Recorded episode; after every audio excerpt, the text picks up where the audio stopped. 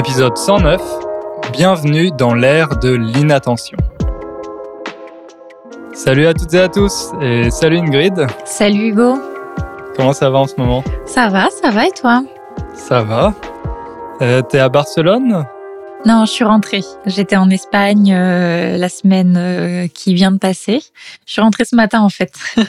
D'accord. Donc, Et donc t'es à euh, Toulouse. Je suis à Toulouse, bah, je suis rentrée pour voter puisque euh, on enregistre juste quelques jours avant les élections présidentielles dont on a parlé la dernière fois. Donc voilà, je fais mon devoir euh, citoyen. Très bien. Donc ça t'a gâché tes vacances à Barcelone. Ah, J'aurais largement préféré rester, rester euh, tranquillement au soleil euh, que rentrer exprès pour ça, mais bon, c'est la vie. Il faisait plus beau à Barcelone qu'à Toulouse? Ouais, ouais, ouais. Ouais, bah, de toute façon, plus on descend et euh, plus il fait beau. Il y a peut-être des Espagnols qui nous écoutent et qui savent que pour eux, c'est le contraire. Plus ils montent vers la France et plus il faut s'attendre à un peu de froid, de pluie. Et vous avez pas eu de neige? Non, non, non. Il n'y a pas eu de neige. Je pense qu'il y en a peut-être eu euh, un petit peu avant que j'arrive, mais j'ai réussi à échapper pile à ça, donc euh, c'est parti, c'était parfait. Ok, ok. C'était la première fois que t'allais à Barcelone? Non. Non, non, non, c'était la cinquième fois. Mais en fait, euh, j'ai une copine euh, qui est de là-bas, une copine espagnole qui, euh, donc, je suis allée chez elle. J'ai très peu visité la ville, en fait. J'étais dans une petite ville juste à côté de Barcelone, Ok. Et Ça s'appelle comment? Terrassa. Ok. S'il y en a qui écoutent, ça se trouve, Mhm. qui Peut-être connaissent. qu'on a des auditeurs aussi là-bas. Ouais, Effectivement. vous nous direz. Ok. Bon, moi toujours à Varsovie, rien d'original. Ouais, je te demande même plus parce que ça me fait de la peine à chaque fois, même quand on parle avec Ania. Avec Ania, on, on est partout dans le monde. Mais bon, t'y es bien à Varsovie, c'est pour ça que tu y restes. Ouais, ouais, ouais. Non, non, je suis bien et je vais, je vais aller au Portugal au mois de mai, donc euh, voilà, Ah. des petites vacances euh, en perspective. Super. Tu vas aller où au Portugal? À Porto. Ah, c'est très joli Porto, ouais. C'est, tu vas, tu vas bien aimer. Puis t'auras du, du beau temps. Ouais, j'espère, Mhm, j'espère. Ce j'espère sera la première fois, donc euh, j'espère que ça me fera une, une bonne impression. Cool. Bon, bah, tu nous raconteras ça. Yes. Donc euh, aujourd'hui, on va pas parler de Barcelone ni de Porto, mais d'attention et d'inattention en particulier, parce que je me suis rendu compte que j'ai de plus en plus de mal à me concentrer. J'en avais déjà parlé, je crois, dans l'épisode que j'avais fait après la première année de Covid, où j'avais parlé des effets psychologiques du confinement, et je pense que ça faisait partie de, la liste d'effets indésirables, on peut dire. Euh, les effets indésirables, c'est notamment quand vous prenez un médicament et qu'il y a des effets secondaires, des effets indésirables qui sont pas prévus, euh, qui sont pas supposés faire partie du traitement, mais voilà, qui sont des conséquences de, de ce médicament. Et un des effets indésirables euh, du confinement, c'était, je pense, euh, la perte de ma faculté de concentration. Et j'ai acheté un livre assez intéressant sur ça. Je voulais faire un épisode dessus, mais euh, je trouvais pas exactement l'angle. Et justement, toi, Ingrid, tu m'as dit que c'était un sujet qui t'intéressait aussi. Ouais, ouais, ouais, tout à fait. Mais du coup, euh, moi, c'était sur un tout autre angle. Donc c'est pour ça que là, on s'est dit que on pouvait tout simplement en discuter tous les deux. Euh, donc euh, en fait, moi, c'est parce que euh, j'ai un trouble de l'attention. Euh, donc j'ai été diagnostiquée euh, TDAH. TDAH, c'est les initiales pour trouble du déficit de l'attention et de l'hyperactivité. Donc c'est, je vais pas euh, expliquer en détail ce que c'est, mais juste pour dire, donc c'est un trouble cognitif, donc c'est une particularité du cerveau qui est probablement euh, génétique. Il y a encore de la recherche qui est à faire dessus. Et euh, c'est assez mal nommé puisque c'est pas vraiment un déficit en fait, c'est euh, plutôt un manque de régulation, un problème de régulation. Donc avec des moments où euh, les personnes qui ont un TDAH sont très très concentrées, peuvent rentrer dans des phases d'hyperconcentration, euh, d'obsession, être passionnées par des choses, et euh, d'autres moments où euh, au contraire euh, aucune attention, euh, le cerveau qui part dans tous les sens, etc. Donc moi pour le coup, c'est pas du tout un effet indésirable du confinement ou de euh, de choses actuelles ou quoi, c'est quelque chose que j'ai depuis que je suis toute petite. Euh, que quand on remonte à l'enfance, c'était évident depuis depuis mes un an peut-être que euh, j'avais une petite particularité par rapport à l'attention. Et et voilà, donc du coup, je me suis dit que je pouvais peut-être en parler et de mon point de vue, raconter un petit peu ce qui, ce que j'avais appris au cours de ma vie, puisque évidemment, quand on a quelque chose comme ça, euh, on lit beaucoup dessus, on consulte des spécialistes, et ce qui fait qu'au fur et à mesure, on réussit à avoir pas mal de connaissances sur ce sujet. Ok, donc on va croiser ces connaissances. Moi, effectivement, je pense que j'aurais moins de choses à dire que toi, mais dans ce livre, j'ai quand même euh, découvert pas mal de, trucs assez intéressants. Donc, euh, on va parler de, tout ça ensemble. Tu voulais faire un disclaimer? Ah oui, c'est vrai. Oui, je voulais faire un petit disclaimer parce que euh, je voulais juste préciser qu'effectivement. en français, peut-être un disclaimer? Ah, comment on dit ça? C'est en français, on dit disclaimer. un avertissement. Un avertissement. Ouais, donc je voulais. Une mise en garde. C'est ça. En fait, c'était plutôt pour euh, un peu euh, me protéger, nous protéger d'éventuelles euh, critiques. Même si c'est vrai que sur ce podcast, on reçoit pas beaucoup de critiques. Vous êtes très bienveillants et merci beaucoup. Mais préciser, on n'est pas scientifique, on n'est pas médecin, on n'est pas psychologue. Donc, euh, ce qu'on va dire, c'est à partir de nos expériences personnelles et de toutes les recherches qu'on a faites euh, pour nous-mêmes. Mais voilà, euh, c'est possible qu'il y ait des petits mots scientifiques qui soient pas exactement le bon ou quoi.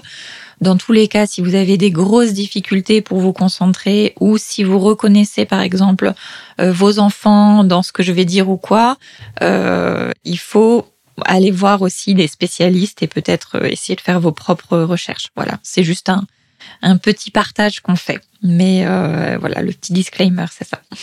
Très bien. Donc merci pour ce disclaimer et c'est parti.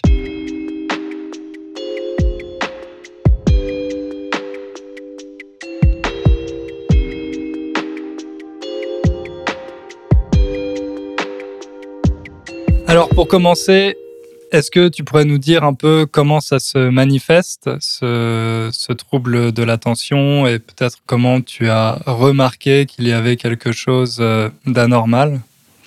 Euh, ouais, alors bon, ça pourrait, euh, je pourrais décrire pendant des heures euh, tous les petits signes qui m'ont mis la puce à l'oreille. Donc mettre la puce à l'oreille, c'est donner des indices de que quelque chose se passe et donc euh, voilà donner envie d'en savoir plus. Euh, puisque en fait c'est quelque chose qui est présent dans toute la vie quotidienne et euh, comme ça démarre pendant l'enfance, après il y a toutes une des techniques de pour le gérer qui se mettent en place, etc. Donc plus on grandit et plus ça devient difficile à, à se rendre compte. Et euh, alors, moi, peut-être que je peux vous citer un petit peu quelques petites choses de ma vie quotidienne aujourd'hui. Euh, c'est par exemple euh, la, la, le fait l'impulsivité déjà. Ça c'est un signe très très important. Le fait d'être assez impulsif et donc c'est de faire des choix euh, assez rapidement euh, de passer euh, d'un sujet à l'autre aussi de changer souvent d'activité de rechercher tout le temps des activités nouvelles chez moi, par exemple, ça peut, ça se manifeste beaucoup dans les voyages, justement.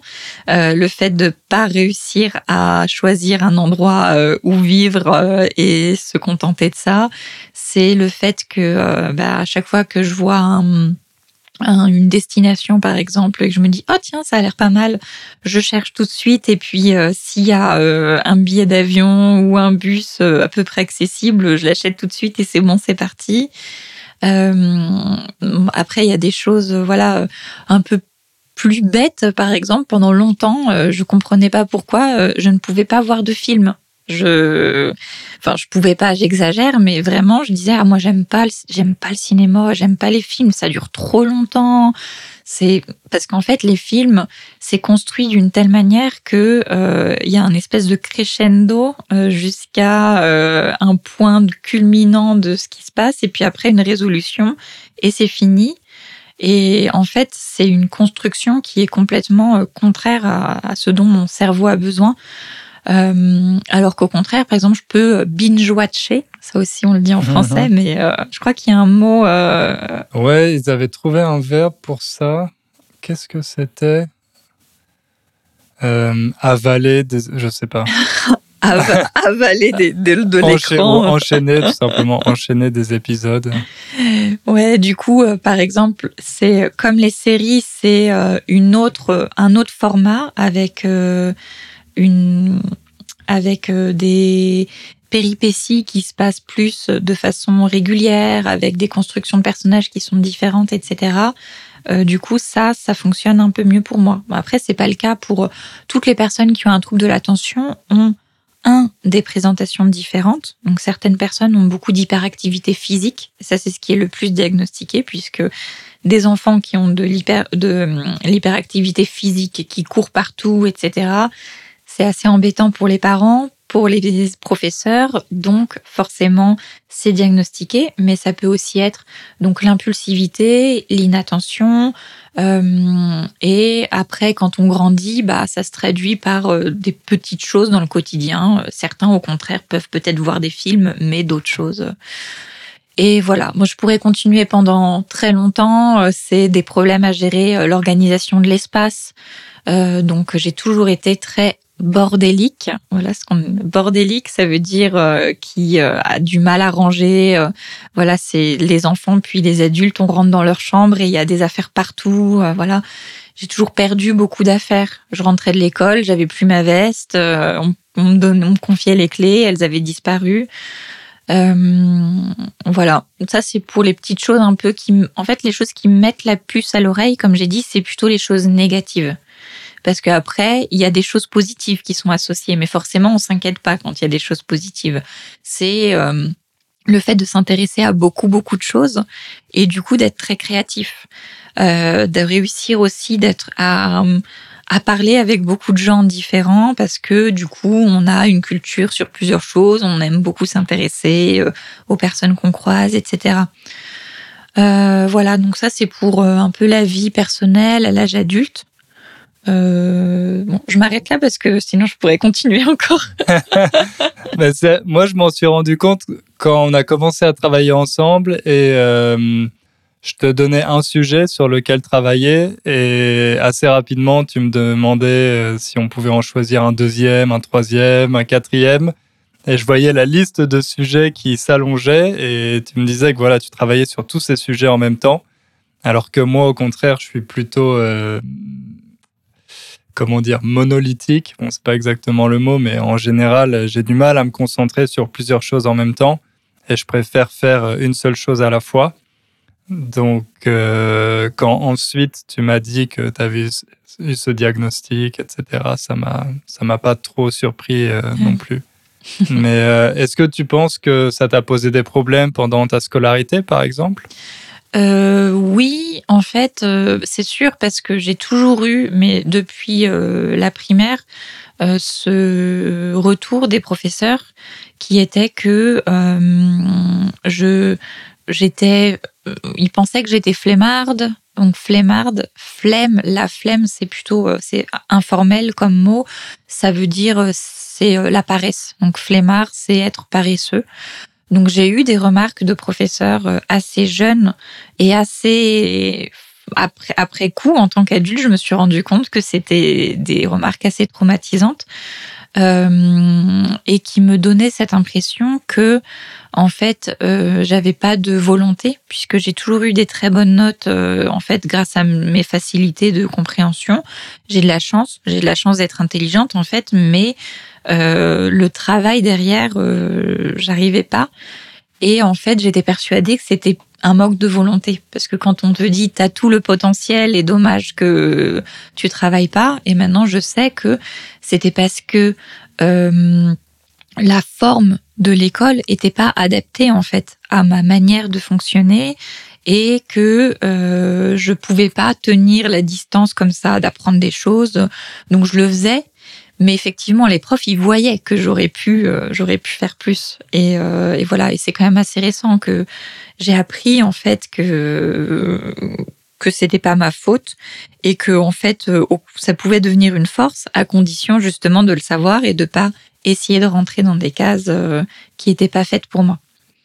Et en classe, tu étais souvent distraite ou est-ce que, parce que ça devait être pénible pour toi de rester assise sur une chaise toute la journée, avec des cours de 2-3 heures parfois, ça, devait être euh, un supplice. Ouais, non, j'étais très très distraite. Donc un des traits des, des enfants qui ont un trouble de l'attention, et ça c'est assez récent parce qu'avant on le savait pas, c'est, euh, et surtout chez les petites filles encore plus, c'est euh, le fait d'être dans la lune. Donc être dans la lune, c'est euh, une expression, je pense qu'elle elle est assez claire et j'imagine qu'elle doit exister en plus dans d'autres langues, mais c'est d'être un peu dans son monde, euh, de penser à, à, à, des choses. Voilà, on voit, euh, on voit un enfant qui est dans son coin, qui regarde le ciel ou qui regarde par la fenêtre. Voilà, j'étais comme ça.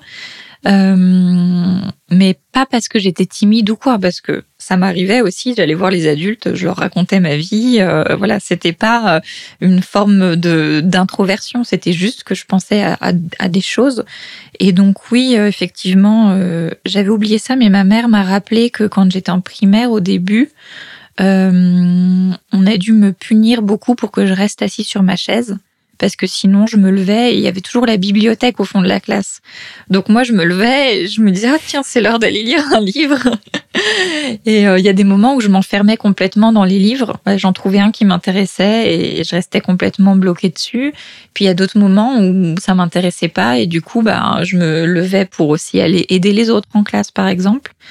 Et euh, un truc assez euh, qui aurait pu encore une fois alerter euh, et maintenant les instituteurs, les professeurs le savent, mais euh, c'est que j'ai souvent été obligée de rester euh, pendant la cour de récréation, donc pendant le temps de pause, pour faire les devoirs que j'avais pas fait pendant la classe. Et donc souvent, je me rappelle que je restais avec ce petit garçon qui lui avait des grosses difficultés d'apprentissage. Donc moi j'étais euh, dans les premiers de la classe, souvent première ou deuxième de la classe, et lui euh, dernier euh, qui a dû redoubler, etc. Et donc c'était assez quand même c'était assez spécial, non? Normalement, voilà, lui, il avait des difficultés et moi, c'était juste ah ben j'ai oublié de le faire. J'étais en train de faire autre chose. J'ai écrit un texte pendant ce temps, pas du tout ce que vous aviez demandé, mais donc voilà c'était assez évident, mais à l'époque, ça se savait pas et voilà. Euh. C'est vrai que pour les professeurs, les élèves comme toi, ça doit être les plus difficiles à gérer, entre guillemets, parce qu'il faut constamment les stimuler, euh, ils comprennent les choses beaucoup plus rapidement, mais il faut continuer d'expliquer euh, au reste de la classe. Et, et, et c'est vrai que c'est plus facile de se dire, bon, bah, c'est un, un élève qui est pas discipliné ou qui est flemmard, comme tu as dit, plutôt que d'essayer d'aller un peu plus loin et de se dire bah peut-être qu'il y a quelque chose euh, comme voilà des troubles de l'attention ou quelque chose de plus sérieux en fait. Mmh. Ouais, c'est pour ça que moi euh, quand j'ai été diagnostiquée au début, euh, je me suis dit que c'était un peu je voulais pas trop en parler parce que je sais pas, je voulais pas donner l'impression voilà de parler de je sais pas, j'avais un petit peu, c'est pas honte, mais je me disais, je veux pas en faire des tonnes. Mais après, je me suis rendu compte que. Ça, c'est une bonne expression, pardon. En ah faire des tonnes. En faire des tonnes, c'est quoi? C'est euh, c'est exagéré ou c'est euh, un peu attirer l'attention sur soi? Et je sais que, en fait, je pense que comme euh, on se moque souvent, on il y a souvent des moqueries envers les personnes qui, par exemple, les parents qui diagnostiquent à tout va leur leurs enfants en disant ah mon enfant est surdoué ou quoi. J'avais pas envie, euh, voilà, que des personnes puissent me juger. Mais finalement, j'ai envie d'en parler parce que j'ai envie que les gens puissent savoir que ça existe et que peut-être il y ait des enfants qui euh, aujourd'hui, voilà, si euh, parmi nos auditeurs il y a des parents ou des grands-parents qui reconnaissent peut-être leurs petits-enfants, leurs enfants, en sachant que c'est génétique et en sachant aussi que c'est quelque chose qui est très courant. En fait, il y a 5 à 10% de la population, donc c'est c'est anormal entre guillemets parce que c'est hors norme, mais c'est pas si anormal. C'est juste un. On en reparlera après, mais c'est quelque chose qui est assez normal dans le développement euh, humain. Donc voilà. J'ai l'impression que c'est peut-être plus problématique pour les Français parce qu'on a tendance à dans l'éducation, on a tendance à considérer que les enfants sont des petits adultes et qu'ils doivent se comporter euh, assez rapidement. On leur demande d'être capables de se comporter comme des adultes, euh, de rester. Bon, c'est moins le cas maintenant. C'était un peu plus l'éducation à l'ancienne, mais euh, à l'époque de mes parents, je sais que quand ils étaient enfants, leurs parents les emmenaient au restaurant. Ils devaient rester assis à table avec les adultes pendant des heures. Ne pas bouger, ne pas faire de bruit et voilà, ne pas déranger les adultes. Et hum, un enfant qui a justement du mal à rester en place, etc., c'est tout de suite un enfant problématique, en fait, qu'on considère comme problématique. Alors que j'ai l'impression que dans d'autres pays, c'est quelque chose qui est plus accepté. Euh, on laisse plus de liberté aux enfants et c'est peut-être euh, plus facile justement de les diagnostiquer. Euh, qu'en France où voilà, on considère juste que c'est un, un, enfant problématique en fait. Mm-hmm. Oui, ouais, c'est vrai. Et toi, euh, quand tu étais enfant, du coup, tu pas du tout de problème? C'est quelque chose vraiment qui est arrivé euh, récemment? Ça t'est tombé dessus? Ouais, ouais. Non, moi, quand j'étais enfant, tu pouvais me laisser dans un coin pendant des heures et oublier que j'existais.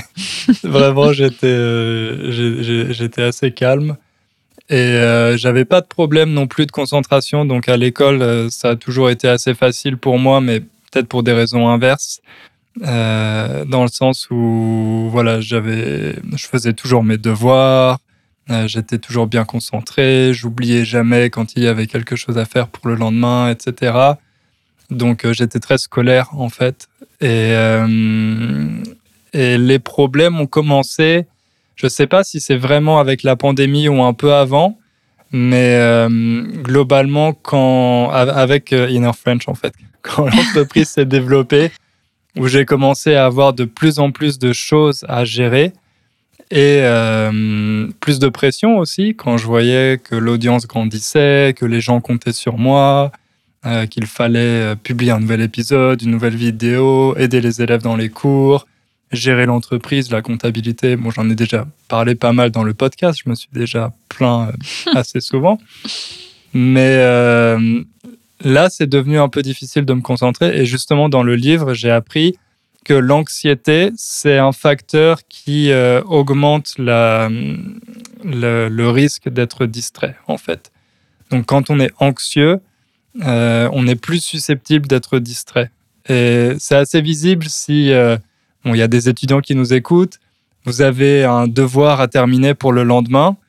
Et si c'est quelque chose qui vous rend anxieux, euh, vous allez avoir tendance à passer du temps sur votre téléphone, dès qu'il y a une notification ou quelque chose, à, à, arrêter ce que vous êtes en train de faire et à regarder ce qui se passe sur votre téléphone au lieu de faire votre devoir. On appelle souvent ça de la procrastination, mais en fait, c'est une forme de distraction et euh, c'est une façon pour certaines personnes de gérer leur anxiété, en fait, euh, en, en, étant distrait, tout simplement. Mmh. Donc, euh, et ça, ça a été amplifié après avec la pandémie. pour d'autres raisons qu'on évoquera peut-être ensuite, mais le fait de ne pas pouvoir sortir, de ne pas pouvoir faire de sport, tout ça, c'est aussi des facteurs qui euh, détériorent notre capacité de concentration. Et euh, voilà, ça a fait un cocktail un peu explosif qui fait que maintenant, j'ai l'impression que vraiment ma capacité de concentration a, beaucoup baissé comparé à il y a 3-4 ans. Et c'est-à-dire, ça se manifeste euh, comment exactement? Bah, Typiquement, pour préparer un épisode du podcast, pour prendre cet exemple, au début, je pouvais faire un épisode, euh, l'écrire du début à la fin et l'enregistrer en une journée. Et maintenant, c'est impossible. Ça me prend minimum une semaine parce qu'il y a plein d'autres choses à faire en même temps. Que c'est impossible pour moi de rester une heure sur un document. Voilà, je vais aller regarder les mails s'il n'y a pas quelque chose d'urgent à faire, etc. Donc, donc ouais, c'est vraiment devenu plus compliqué. Hmm. Et du coup, tu penses que c'est problématique maintenant C'est quelque chose qu'il faut que. Ou tu réussis à dire que tu fais plein de choses en même temps et. Non, pour moi, c'est vraiment quelque chose de problématique parce que je sais que je, fonctionne très mal en fait comme ça. Et c'est ça qui est intéressant aussi. C'est, je pense que toi, comme c'est quelque chose que tu as depuis très longtemps et qui est naturel, tu réussi à en faire une force en fait. Euh, mais pour moi, c'est vraiment un handicap parce que j'arrive pas du tout à, fonctionner de, cette manière. Donc, euh, c'est une chose sur laquelle je dois travailler et on donnera quelques conseils, je pense, à la fin de, l'épisode pour. Euh, pour travailler sur ça. Ouais, on fera ça.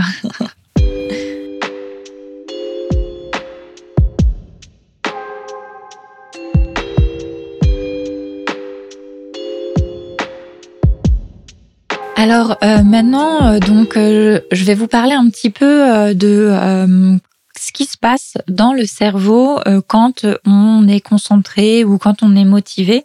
Donc, euh, ce qui se passe pour toutes les personnes et puis euh, vous expliquer un petit peu euh, en quoi c'est un peu différent pour les personnes qui, comme moi, ont un trouble de l'attention. Donc attention, Hugo, t'es prêt? Parce que là, je vais essayer de l'explication scientifique. C'est parti, je t'écoute attentivement.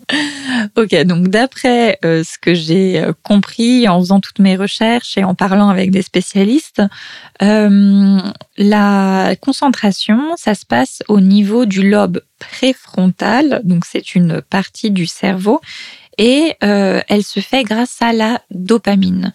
Donc la dopamine, c'est un neurotransmetteur, donc comme son nom l'indique, en fait c'est un message qui est envoyé d'un neurone à l'autre. On l'appelle souvent euh, l'hormone du plaisir. Donc en fait, c'est pas une hormone, mais ça fonctionne comme une hormone. Il faut être avoir un niveau euh, quand même de connaissances scientifiques pour faire la différence. Mais en gros, c'est une molécule chimique, euh, un petit ingrédient que le cerveau fabrique au moment où il ressent du plaisir ou bien au moment où il pense qu'il va faire quelque chose de plaisant. Et c'est-à-dire, par exemple, manger. Manger, c'est typiquement euh, quelque chose qui euh, permet au cerveau de produire de la dopamine. Euh, et la dopamine, elle sert à beaucoup de choses. Elle sert notamment à permettre euh, l'attention, la concentration, mais elle joue aussi un rôle dans le mouvement, euh, dans la régulation de la douleur, la régulation des émotions.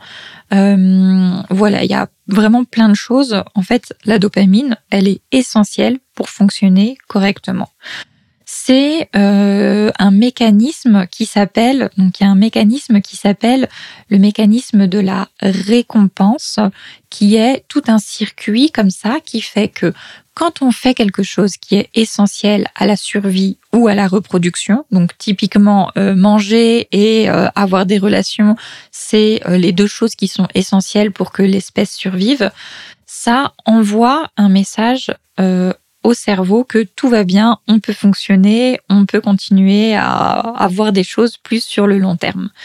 Puis le cerveau se rappelle que euh, ces différentes choses qu'on a fait ont été positives. Et du coup ensuite le simple fait de penser qu'on va faire ces choses, ça envoie de la dopamine. Euh, et donc ça permet de dire ok c'est bon tout va bien, on fonctionne correctement, euh, on peut du coup euh, rester alerte. Euh, c'est ce qui permet, par exemple, avoir un bon taux de dopamine dans le cerveau. c'est ce qui permet de d'éviter les dangers, d'éviter les douleurs futures. donc, forcément, c'est lié à la motivation, à la concentration, etc. Parce que il nous faut avoir rempli ces besoins primaires euh, qui en fait nous transmettent du plaisir pour réussir à être en bonne condition pour euh, faire des choses qui nous donnent pas un plaisir immédiat mais qui vont nous permettre de euh, survivre dans le futur. Et c'est là que il y a une différence entre les personnes qui sont neurotypiques, donc qui ont pas un problème spécial. Donc en fait, si j'ai bien compris, les personnes qui ont un problème d'attention, en fait, c'est un problème de, de dopamine, c'est ça? Ouais, c'est ça. En fait, donc euh, le problème de d'attention et donc c'est pour ça qu'il est euh, cognitif. Moi, c'est bien ce qu'on m'a dit. Il y a une spécialiste qui m'a dit c'est pas un problème euh, mental entre guillemets. vous pouvez rien faire. C'est le fonctionnement du cerveau. C'est comme ça. Euh, en fait, il y a une, c'est le système dopaminergique qui a, qui ne fonctionne pas correctement. Euh, c'est euh, d'ailleurs entre parenthèses, c'est un peu le, c'est lié à la mal- maladie de Parkinson, qui a aussi un problème du système dopaminergique euh, et aussi quelques autres problèmes cognitifs. En général, c'est ça. Et du coup, euh, en fait, chez les personnes qui ont un trouble de l'attention, parfois, en fait, quand la dopamine passe, elle passe beaucoup trop vite. Donc, elle passe plus vite, donc plus fort. Donc ça, c'est plutôt cool parce que ça veut dire que quand on fait des choses qui sont plaisantes, on les ressent en fait beaucoup plus, de façon encore plus plaisante que les autres. Mais on euh, épuise directement tout son stock de dopamine. Donc, les personnes qui ont un trouble de l'attention ont encore plus besoin que les autres, les autres aussi, mais c'est complètement décuplé, euh, d'avoir sans cesse de la nouveauté, puisque la nouveauté donne cette, enfin, produit euh, de la dopamine et aussi sont plus sujets à, euh, par exemple, des problèmes d'addiction, puisque euh, il y a plusieurs choses. Alors d'addiction, ça peut être les drogues, ça peut être des choses assez fortes, mais ça peut être aussi tout simplement le café, qui est très très addictif et qui envoie vraiment de, enfin, qui permet de produire de la dopamine. Et Je euh, confirme. grosse, grosse dose de dopamine avec le café. Ouais, mais il faut faire attention. On en reparlera, on en reparlera après, voilà. Mais euh, du coup, ouais, euh, en fait, c'est les personnes qui ont un trouble de l'attention ont besoin de produire, enfin d'aller chercher de la dopamine plus régulièrement que les autres, puisque euh, les, les quantités dans le cerveau s'épuisent très rapidement. Et c'est pour ça que euh, elles ont notamment, donc on a euh, tendance à avoir seulement deux temporalités. Une temporalité qui est euh, maintenant tout de suite, d'où l'impulsivité, et une temporalité qui est jamais. Donc c'est beaucoup plus difficile quand on n'a pas un niveau de dopamine régulier dans le cerveau de se dire euh, ah ça maintenant tout de suite ça m'apporte aucun plaisir mais plus tard il va y avoir une récompense. En fait le système de récompense sur le long terme euh, ne fonctionne pas. Donc voilà. D'accord. Donc c'est aussi pour ça peut-être que hum, tu peux être une bonne journaliste, mais écrire un livre ou un roman, ça sera un peu plus compliqué vu le temps que ça demande. Ouais, bah tu te rappelles que euh, dans quand on a fait l'épisode 100, euh, j'ai dit un de mes objectifs c'était de terminer un roman, mais c'est terminé parce que euh, j'ai plein d'histoires en tête. J'ai déjà commencé à écrire plein de euh, plein de petites histoires, euh, mais euh, c'est jamais en fait dès que je passe le stade de euh, l'idée ou euh, du moment d'inspiration, c'est fini, euh, ciao. Et puis en plus, j'ai tendance à du coup euh, tout supprimer parce que euh, c'est bon, c'est plus mon obsession du moment ou ça m'apporte plus de, de bonheur sur le coup et du coup j'arrête. Mais je me soigne. Donc j'espère que avec tout ce que je mets en place et toute cette compréhension, je vais pouvoir aller au-delà. Et euh, ouais. Et avant de finir euh, sur ça, enfin sur cette petite explication, euh, je voulais aussi ouais préciser que j'ai vu donc en fait cette particularité génétique, autant des chasseurs-cueilleurs, autant des euh, hommes. Alors ça, il faut expliquer les chasseurs-cueilleurs. Ah oui. Donc ça c'est avant que les hommes, euh, les humains, se sédentarisent, donc euh, s'installent euh, dans des maisons et dans des lieux fixes. Euh, ils étaient chasseurs-cueilleurs, donc euh, ils bougeaient énormément et ils se nourrissaient de la chasse, donc, euh, de tuer des animaux des animaux. et surtout de la cueillette, de ramasser en fait des euh, ce que la nature pouvait donner. Donc c'était avant. fruits, des légumes. Ouais, Donc c'est le verbe cueillir. Le verbe cueillir et le nom la cueillette.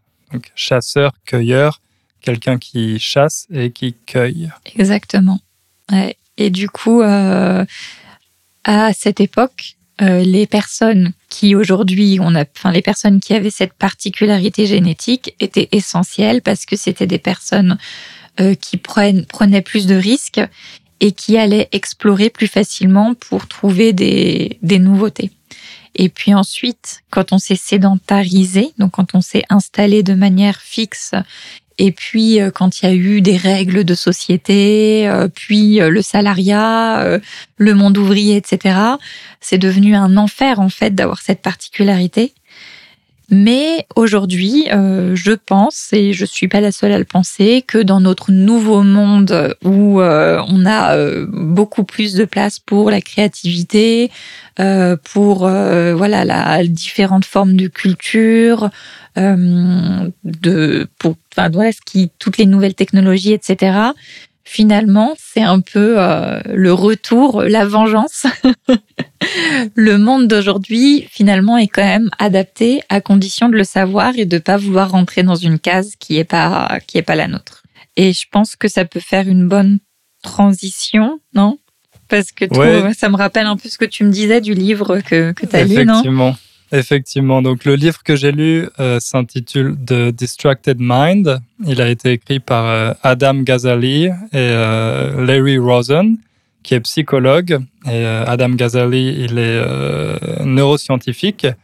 Et la problématique de ce livre, c'est hmm, le fait que le cerveau que nous avons, c'est toujours celui de ces fameux chasseurs-cueilleurs. Il a très peu évolué. Par contre, l'environnement dans lequel nous vivons euh, a beaucoup changé. Et maintenant, on peut avoir l'impression que notre cerveau est inadapté euh, à ce nouvel environnement dans, lequel on vit. Alors, ce qui est, intéressant, c'est la façon dont, euh, notre cerveau fonctionne. Et Adam Gazeli décrit ça très très bien. En fait, on a une capacité à analyser et à réagir à notre environnement donc ça, euh, c'est un cycle en fait qui s'appelle perception-action. On perçoit, on voit quelque chose et on réagit à ce qu'on voit, à ce signal. C'est justement ce mécanisme de survie dont tu as parlé qui a vraiment été euh, essentiel à notre euh, à notre survie jusqu'ici, à notre évolution. Mais on a aussi une capacité qui est plutôt top-down, donc du haut vers le bas et c'est celle de se fixer un but, de se fixer un objectif, et ensuite de le réaliser. Et ça, c'est plutôt ce qui nous a permis de développer notre civilisation, d'envoyer des gens sur la Lune, etc. Et c'est ce qui nous différencie aussi de, des autres animaux, en grande partie. Et euh, pour réaliser justement ces, objectifs, on a une faculté qui est le contrôle cognitif, dont, tu as parlé aussi, qui s'assure qu'on va pouvoir euh, réaliser nos plans, les, faire dans les temps, les mener à bien. Et si on n'avait pas cette faculté, en fait, on, ne ferait que réagir à notre environnement. Donc, euh, donc ce contrôle cognitif, c'est vraiment une, une, capacité qui est une, une faculté qui est essentielle chez nous. Mais le problème maintenant, c'est que cette faculté est sursollicitée elle est surstimulée parce que dans notre environnement, il y a énormément de signaux, de distractions. Et euh, l'autre problème, c'est que notre euh, capacité à faire des plans s'est développée. Donc c'est pour ça que collectivement, en tant que civilisation, on fait de plus en plus, on a, de plus en plus de projets, on arrive à organiser des choses à une échelle incroyable. Mais par contre, notre contrôle cognitif euh, a très peu évolué. Donc on est capable de faire des plans, mais on a beaucoup de mal à les réaliser. Euh, et ça, je le vois à notre échelle chez Inner French. J'ai une excellente capacité à faire de nombreux plans, mais après, les mener à bien, c'est un peu plus difficile, notamment parce que je suis souvent distrait. Euh, dans le monde de l'entrepreneuriat, il y a ce qu'on appelle le syndrome de l'objet brillant. Donc dès qu'on voit quelque chose qui brille, quelque chose de nouveau, on a envie d'aller vers ça, de l'essayer, un peu comme les pies, ces oiseaux qui sont euh, attirés par les objets en argent, il me semble. Oula, tu m'en demandes beaucoup là.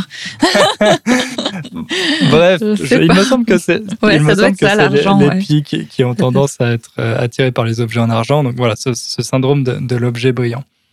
Euh, donc ça, c'est vraiment le problème de, notre civilisation aujourd'hui. Notre contrôle euh, cognitif est surstimulé. Il y a beaucoup d'interférences et euh, une grande partie de ces interférences aujourd'hui sont programmées. C'est pas des interférences comme un lion qui se présente à quelques mètres de vous, mais c'est les notifications que vous avez sur votre téléphone, par exemple, des interférences qui sont programmées par des gens qui comprennent parfaitement bien comment notre cerveau fonctionne ce qui fait que c'est très difficile d'ignorer euh, ces interférences et de rester concentré sur, euh, sur nos objectifs. Ah, et ça, ça rejoint un peu euh, cette histoire de dopamine, non? Ils en parlaient dans, dans le livre?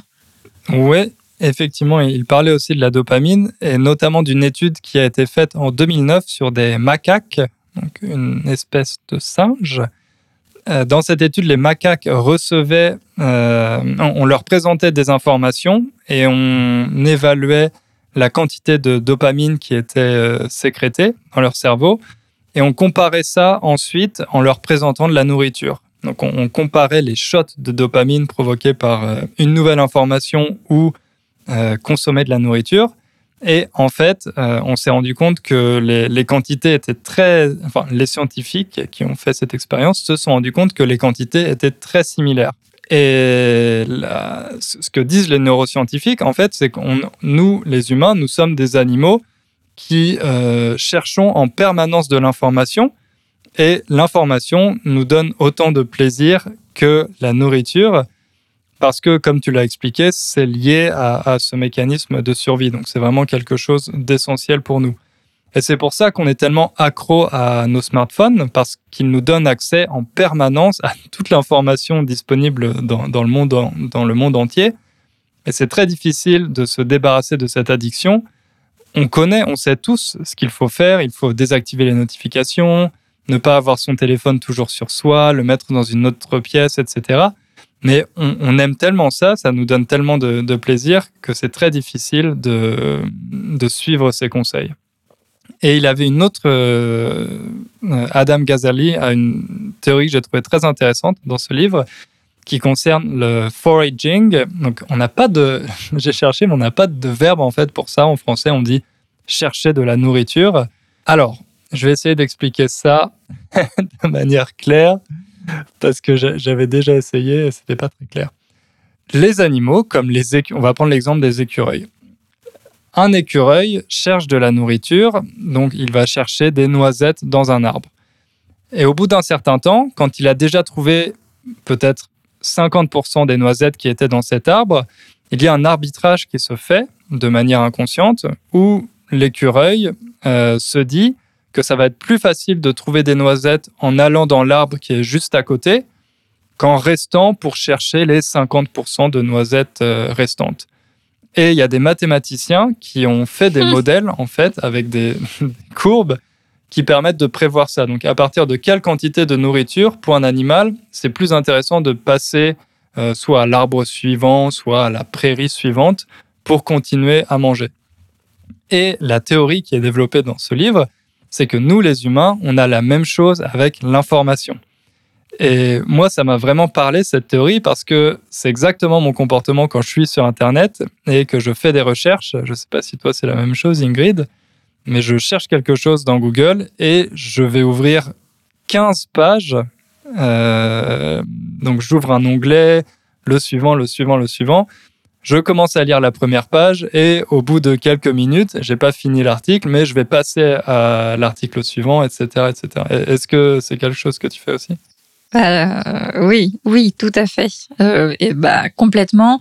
Après, euh, moi, je le faisais déjà avant, Internet, avec regarder par la fenêtre, lire un livre, être dans mes pensées. Donc voilà, pour moi, c'est pas spécialement euh, nouveau, mais effectivement, Internet, ça fout, ça favorise ça complètement.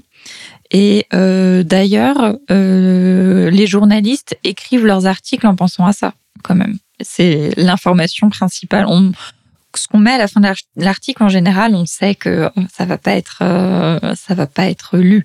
Donc voilà, c'est construit de manière à ce que les personnes aient l'information principale au début. C'est la même chose pour les vidéos YouTube, où on sait que la plupart des gens vont regarder seulement les 20% euh, de la vidéo. avec les podcasts, c'est un peu plus long, mais je sais aussi que là, on a perdu une grande partie de, de l'audience euh, à, à, ce niveau du podcast. Donc, euh, merci à ceux qui, qui, sont encore là et qui vont nous écouter jusqu'au bout, j'en suis sûr. On vous donnera un nouveau petit mot, euh, vous allez voir. on vous donnera un mot, effectivement, pour, pour les commentaires. Euh, donc j'ai trouvé que cette théorie était, était assez intéressante. est-ce, est que tu as la même chose avec les livres? Est-ce que tu es aussi du genre à commencer 10 livres en même temps et à pas les finir? Oui, après j'ai aussi ce côté, euh, j'ai soit, enfin j'ai aussi l'hyperconcentration avec les livres. Donc parfois je suis obsédée par euh, par un bouquin. Un bouquin c'est donc euh, informel pour dire un livre, euh, et je fais que ça pendant euh, pendant des, des semaines. Mais de manière générale, maintenant j'ai une liseuse, donc c'est mieux. Liseuse électronique, donc c'est les appareils sur lesquels on peut avoir tous ces, livres. Comme ça, en fait, euh, ben, j'en ai toujours une quinzaine euh, qui sont ouverts. Et puis, de temps en temps, je me dis, oh, tiens, celui-là, euh, soit je lis une page et c'est fini, soit on ne sait pas ce qui m'arrive et je lis tout le livre d'un coup sans m'arrêter. c'est ce que je disais, il y a deux modes. Mhm, mhm. Effectivement. Et moi, c'est avant, j'étais vraiment du, genre à, lire un seul livre du début à la fin. Et là, encore une fois, je pense que c'est depuis la pandémie. Euh, j'ai beaucoup de mal à finir un livre et j'en ai cinq qui sont commencés et que je voilà je, je passe de l'un à l'autre en fonction de, de, mon humeur. Donc euh... tu sais que ça me paraît incroyable parce que j'ai toujours fait ça, mais depuis que j'ai appris à lire. Quoi. Non, moi avant c'était vraiment un livre à la fois. Non, non, non, non. Donc pour conclure sur, euh, sur cette partie, euh, la conclusion de ce livre que je, vous invite vraiment à, lire si c'est un sujet qui vous intéresse, je pense pas qu'il ait été traduit en français malheureusement, mais peut-être que ce sera le cas, c'est un livre assez récent. Euh, on est programmé pour être distrait parce que c'est vraiment quelque chose qui nous a permis d'évoluer, de survivre jusqu'à maintenant, mais notre environnement a changé beaucoup plus rapidement Aujourd'hui, il nous pose de nouveaux défis et on a besoin de s'adapter à cet environnement et de se préparer si on veut être capable de, garder notre capacité de concentration. Mmh. Et euh, du coup, est-ce que tu voulais parler de quelque chose par rapport au fait de faire plusieurs choses à la fois ou... Ouais, il parlait aussi du multitasking, faire plusieurs choses à la fois. Euh, c'est assez intéressant parce que en réalité, on est incapable de faire plusieurs choses à, la fois, plusieurs choses en parallèle. Ce qu'on fait, c'est qu'on passe d'une tâche à l'autre plus ou moins rapidement.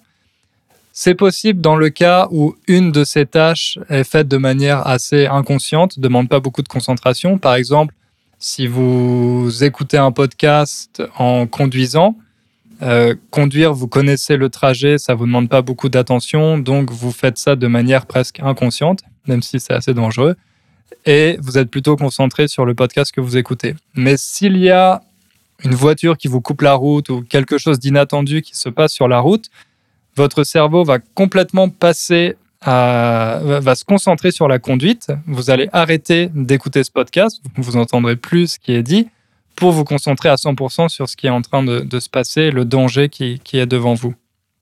Donc euh, ça, j'ai trouvé que c'était assez intéressant. Et le fait que ce, le multitasking, encore on n'a pas de bonne traduction en français. Le, ouais, le fait de faire plusieurs choses à la fois. Parce on dit être multitâche, mais du coup c'est un adjectif. Et donc, on n'a pas, on peut pas mettre. Euh, c'est vrai, c'est intéressant. Et être multitâche. on invente le mot. Ouais, on l'utilise plutôt pour un appareil, non, en général. Un appareil, une machine qui peut faire plusieurs choses à la fois, mais pour une personne, je trouve ça un peu bizarre, non? Moi, je dirais pas que, je, suis déjà... multitâche. Tu dirais que tu es multitâche? Je pense que je l'ai déjà entendu, mais du coup, c'est comme si c'était une qualité euh, intrinsèque. Euh, intrinsèque, c'est très compliqué comme mot, mais euh, essentiel d'une personne en fait. Alors que, d'après ce que tu viens de nous dire, personne n'est euh, en soi multitâche. Mais euh, je l'ai déjà entendu, il faudrait chercher, voir. On dirait peut-être plus, je pense, polyvalent peut-être?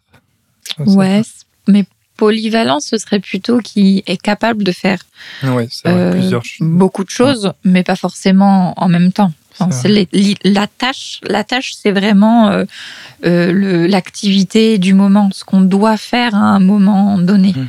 c'est pas vraiment une capacité, c'est pas vraiment une compétence la tâche, c'est plutôt une, un devoir.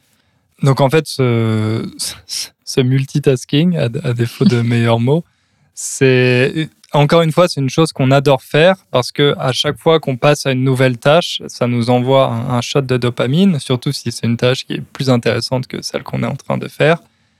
Mais d'un autre côté, ça a un coût, euh, ça a un prix, parce qu'à chaque fois qu'on passe d'une tâche à l'autre, on, perd beaucoup de temps pour se reconcentrer sur ce qu'on est en train de faire et euh, c'est maintenant, je sais que c'était très à la mode il y a quelques années, mais maintenant de plus en plus, on parle de single tasking, faire une seule chose à la fois. Euh, et les études montrent qu'en général, c'est plus productif de, de, se concentrer sur une seule chose, de la terminer avant de, de passer à quelque chose d'autre. Mais ça, c'est pour les personnes normales, entre guillemets. Et pour les personnes comme Ingrid, c'est peut-être plus efficace de pratiquer le, multitasking. Disons quoi, c'est plus que c'est, ouais, c'est en fait c'est pas possible de faire autrement pour euh, les personnes comme moi. Je vais expliquer après. Là, on donnera quelques petites euh, petits conseils. Mais effectivement, ce que tu dis, ça me fait penser euh, à. J'ai vu une théorie. Alors c'est une théorie, hein, c'est pas euh, prouvé ou c'est pas un concept scientifique, mais que euh, avec euh, euh, les réseaux sociaux et l'ère d'internet où on peut ouvrir toutes ses fenêtres, etc. Il y a certaines personnes normales, donc neurotypiques, qui ont un genre de, une sorte de trouble de l'attention acquis comme si l'environnement les faisait euh, devenir, euh, fonctionner de manière différente. Et, et voilà, et du coup, bah, leur cerveau n'est pas fait pour être comme ça, donc c'est quand même pire, entre guillemets, quand tout d'un coup, ça nous tombe dessus à cause de l'environnement, que quand on est comme ça depuis l'enfance et que, disons, on a appris un peu à fonctionner euh, avec ça. Mais euh, voilà, est-ce que, euh, est-ce que du coup on peut peut-être passer euh, à des conseils, chacun de notre tour, dire ce qu'on a vu, ce qu'on a, ce qu'on a conclu? Très bien. Peut-être, ouais, pour finir sur une note optimiste. Mm-hmm.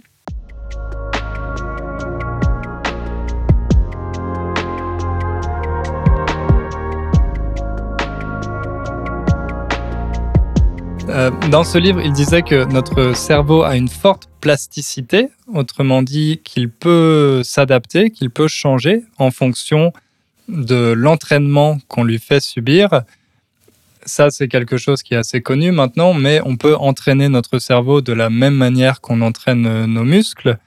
Donc, pour entraîner notre attention, on peut fixer une période de temps. Ça peut être 30 minutes, une heure en fonction de votre niveau actuel, pendant laquelle vous allez couper toutes les distractions et vous concentrer sur une seule tâche. Donc c'est intéressant parce que pendant cette heure, vous allez essayer aussi d'être conscient de ce que vous ressentez, des envies que vous avez de passer à autre chose, de l'ennui que vous allez ressentir, etc. Vraiment être conscient de tout ce qui se passe parce que ça, ça va vous permettre de mieux comprendre comment fonctionne la distraction et ça va vous permettre aussi justement de, la combattre. Parce que si vous comprenez mieux, euh, au lieu de réagir à chaque fois à vos envies et aux signaux que vous voyez, eh bien, vous allez plutôt développer votre contrôle cognitif.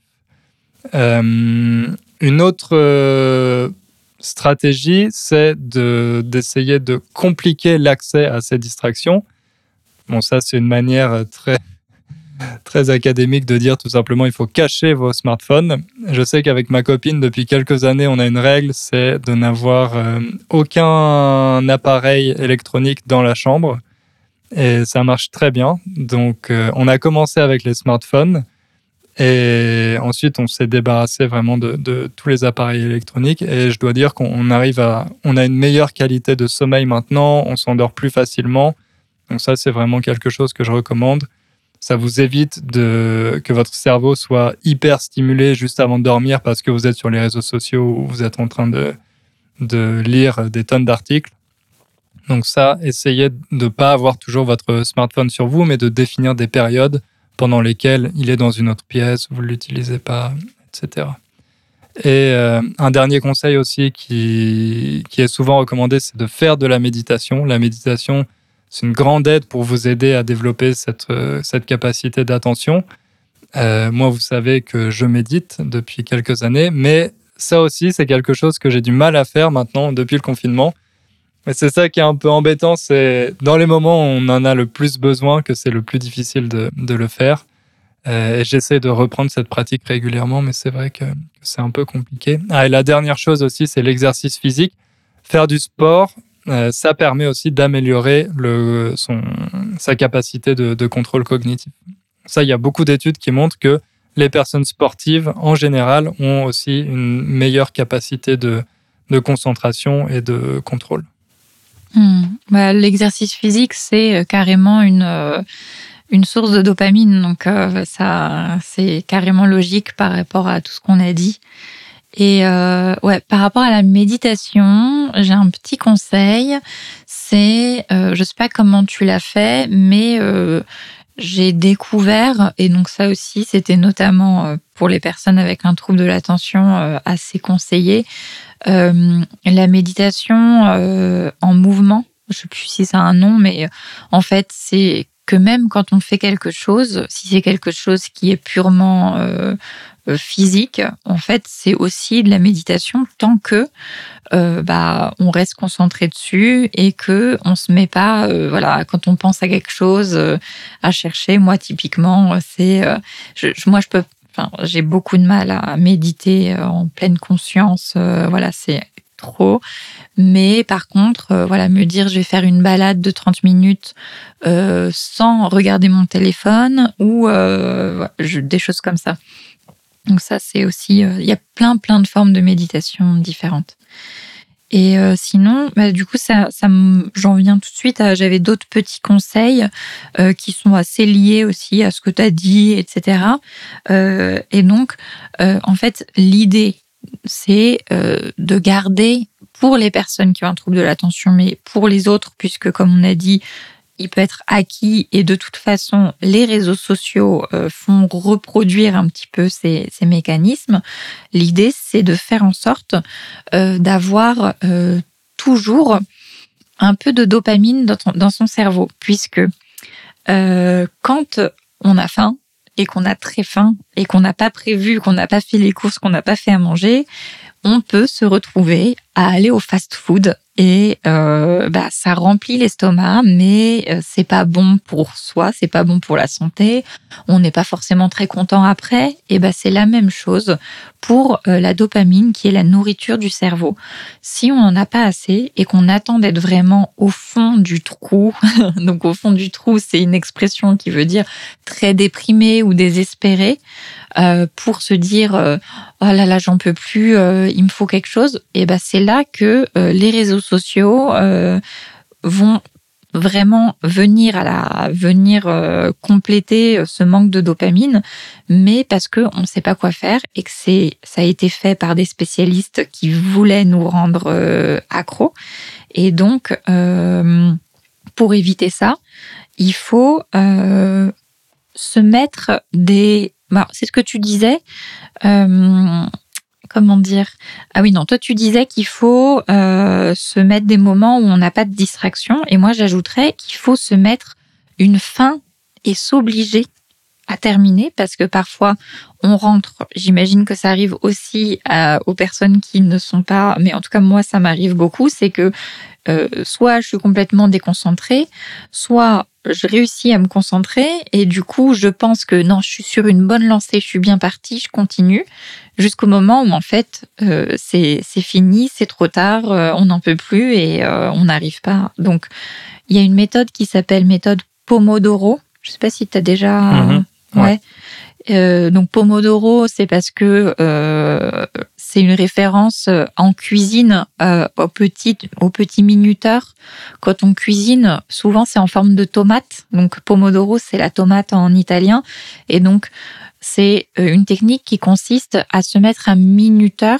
Minuteur, c'est chronomètre, mais euh, où on met 30 minutes par exemple et ça va 29, 28, 27 Et donc là, c'est 30 minutes, par exemple, de concentration. Et dès que ça, on nous dit stop, c'est fini, 10 minutes de distraction, mais de distraction prévue. Et il faut le faire parce que si on se dit non, c'est pas grave, je continue, c'est là où on risque de se brûler. Et donc deuxième con, ouais. Euh, si je peux ajouter un truc, euh, le conseil justement, si vous prenez pour, pour, vous distraire pendant ces 10 minutes, c'est plutôt de vous lever, d'aller faire un petit tour, de vous étirer, mais pas forcément d'aller sur Facebook. Parce que, comme tu as dit, c'est assez intéressant, c'est un peu de, la junk food pour euh, le cerveau. Donc, euh, c'est une bonne technique. Et, mais pour les distractions, c'est bien d'essayer de changer d'environnement, d'aller tout mm. simplement dans une autre pièce, de marcher un peu, etc. Et pas forcément d'aller sur YouTube ou sur Facebook et de commencer à, à regarder des tonnes de vidéos. Voilà, c'est ça. Si on se force à se dire là, c'est le moment de mon de ma pause, de ma pause distraction, on choisit bien sa distraction parce que on n'a pas faim de dopamine en fait. Et euh, pour ça, je conseille quelque chose. Vous pouvez chercher sur euh, sur Google ou quoi, euh, vous trouverez des exemples, mais de vous faire un dopamenu. Donc c'est d'avoir sous la main une liste d'activités qui euh, sont des bons shots de dopamine pour vous et euh, qui vont durer 5, 10, 30, ça dépend. Vous pouvez, vous pouvez piocher dans votre menu. Ah bah tiens, là je vais faire une petite pause de 10 minutes, qu'est-ce que je peux faire? Alors ça peut être les réseaux sociaux, tant que c'est pas à chaque fois et tant que c'est de façon consciente. Le, le truc, c'est d'essayer d'éviter de toujours faire la même chose pour éviter euh, l'accoutumance, donc le fait d'être habitué puisque quand on est habitué à quelque chose, d'où euh, les problèmes, la drogue en fait, c'est ça donne de la dopamine, on devient euh, complètement euh, dépendant, et puis après, au bout d'un moment, ça fait plus d'effet, donc on en prend plus, et voilà. Et en fait, ça peut c'est la même chose avec les réseaux sociaux, c'est la même chose avec le café, c'est la même chose avec tout. Donc varier pour éviter l'accoutumance, la dépendance et pour avoir toujours une bonne idée de quoi faire, avoir une petite liste. Ça peut être aller se balader, voilà tout ce que tu disais. Moi j'aime bien me faire un gâteau. J'adore j'adore cuisiner, donc du coup euh, parfois un petit, euh, je prépare le gâteau. À faire un gâteau en 10 minutes? Bah ouais, ouais, ouais, j'ai mon petit. Euh, Impressionnant. Faut que je t'invite euh, Après, pour je que le tu me montres ta technique. Je le mets au four et puis je retourne travailler et alors je sens l'odeur du gâteau qui cuit, donc ça me hmm. fait, ça prépare la pause suivante pour manger. Très bonne idée pour ce dopa menu.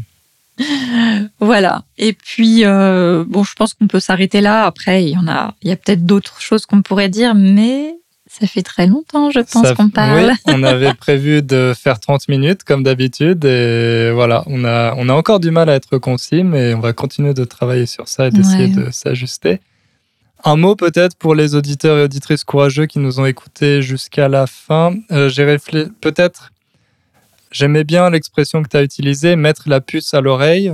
Ou si mhm. on continue avec les animaux, écureuils, je ne sais pas, qu'est-ce que tu suggères? Bah, La puce, euh, c'est aussi un animal, n'est-ce pas? Si vous ne savez pas ce que c'est... Euh, c'est une expression peut-être plus utile, euh, qui est assez difficile à écrire, je pense que vous allez devoir la chercher. Mais voilà, mhm. donc pour ceux qui nous ont écoutés jusqu'à la fin, vous pouvez écrire dans les commentaires mettre la puce à l'oreille. Mettre la puce à l'oreille. Si vous êtes point bonus si vous l'utilisez dans une phrase. Ouais. Allez, on va, on va donner des, défis de, plus en plus euh, relevés. ouais. Ok, merci à toutes et à tous. Et à bientôt. À bientôt.